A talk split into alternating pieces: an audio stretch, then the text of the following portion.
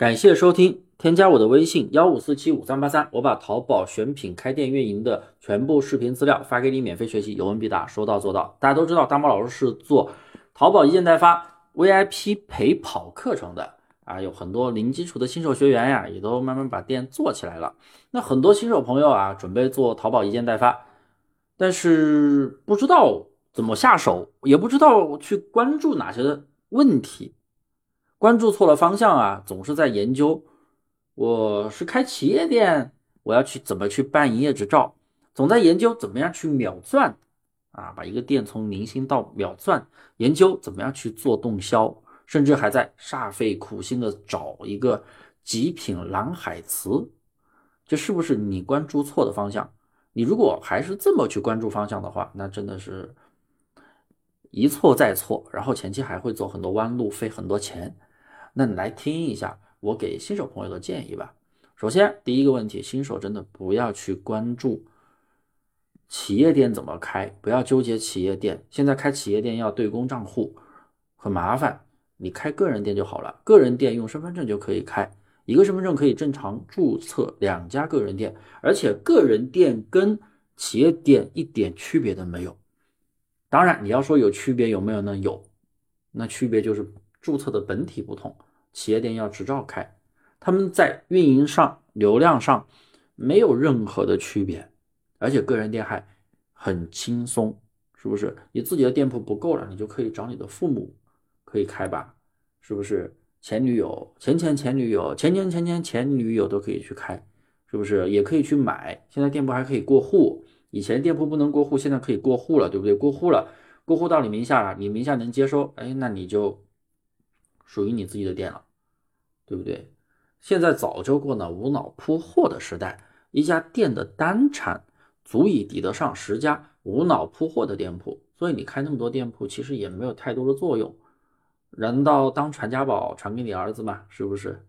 所以说啊，把一家店深耕好，同样可以达到非常不错的收益。第二，千万不要去关注各种黑科技玩法，你们可能每天在。啊，抖音上啊，快手上啊，各种短视频台上啊，去刷这种，哎呀，这个人讲了什么什么黑科技玩法，什么快速起店，那个人讲什么七天起爆，你看来看去，他真的是把那些所谓的黑科技教给你了吗？即使他是真的教给你，他都拿出来放出来了，肯定是没用的。所谓的黑科技其实就钻漏洞，那钻漏洞这个东西能做得长久吗？平台早就把一些漏洞给补上了，所以对于新手来说，你如果连最基础的选品运营逻辑都没有搞明白，你就学人家玩这种什么黑科技起店的话，一定亏钱。黑科技是可以起店，有很多人他是吧，他能讲这个东西，那肯定是有人认可，也可能啊，人家拿到了结果。但是你是一个新手，你没有任何的基础，你可能手里也就那么几千块钱，你去啊。学这种东西，那真的是钱往大海里丢。三，千万不要过多的去思考做什么类目，你学懂了逻辑，做什么类目都是好做的。为什么？你看那淘宝上哪个类目不是都有人做得好啊？人家能做得好，你为什么做不好啊？是不是？所以你不要去纠结，每天都在想，哎呀，我做什么类目，做什么类目，做什么类目。虽然说选择大于努力，但真的，你如果搞清楚怎么样运营，怎么样去选品，你做啥类目都可以。当然，你也可以去挑一些范围。哎，哪些类目容易违规的、雷区比较多的，我可以先不碰。你像食品、美妆啊、农产品啊、数码电器这些类目，新手我不建议做。虽然也有做得好，因为它的品牌占比比较高，打假人比较多。新手你没有办法把控这些问题，你容易踩坑，对不对？那我就尽量建议选择那种品牌占比比较低的类目，像什么服饰鞋包啊、童装啊、家居百货啊等等，它就不错嘛，是不是？四，千万不要过多去研究什么蓝海。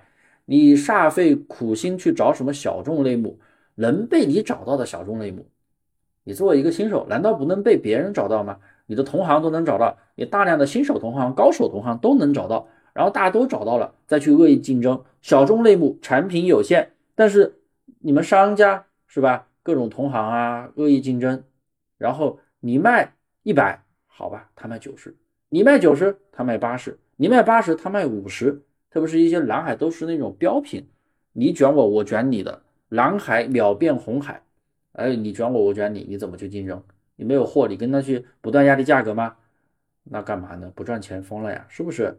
所以我们应该去细分市场，不要去找什么小众类目，没有什么小众类目，而是在大类目里面去找一些小众的蓝海市场。就拿女那个女装来说吧，女装普通的就是连衣裙，是一个非常大的市场。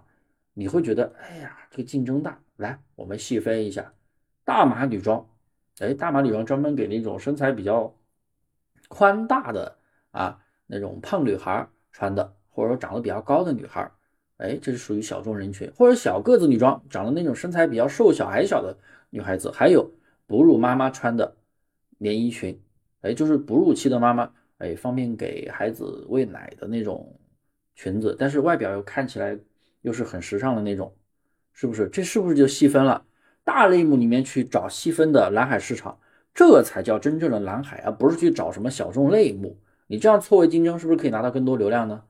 精准选品，精准定位。五，一定要注意选品，千万不要去选什么大爆款。新手同行都是这么选的，他觉得哎这个产品卖的特别好，他觉得他也能卖，大家都这么想，哎你也去上，他也去上，大类目你竞争过能竞争得过那些大销量的店吗？肯定竞争不过，除非你价格超级低，但是你无没有货源，你一件代发，你怎么可能有那么低的价格呢？是不是？像我们呀，淘差价选品思维就是让大家去选潜力款，销量不要那么高，上架时间又比较近的新品，哎近期才爆起来的，才火起来的。然后同款数又没有那么多，哎，我们前期抓住了，我们就能起量。可能十个商家抓住了，十个商家都能卖，只是说后期运营的差异，是不是啊？有的人卖的多，有的人卖的少，对不对？哎，这样的宝贝，我们前期才能拿到一些错位竞争啊。所以说，大家做淘宝店啊，一定要关注做店的基础逻辑，怎么样去选品，怎么样去运营，怎么样去放大，而不是总是去想一些没用的操作，总在想。怎么开企业店？怎么秒赚？怎么样去啊？用一些简单的软件，总在研究这些东西，你店铺永远做不成功。所以说，听完我的课，你还是有什么疑问，不知道怎么样系统的去了解淘宝的开店逻辑，可以添加我的微信幺五四七五三八三，我这边有一套免费的淘宝课程发给你学习，有问必答，说到做到。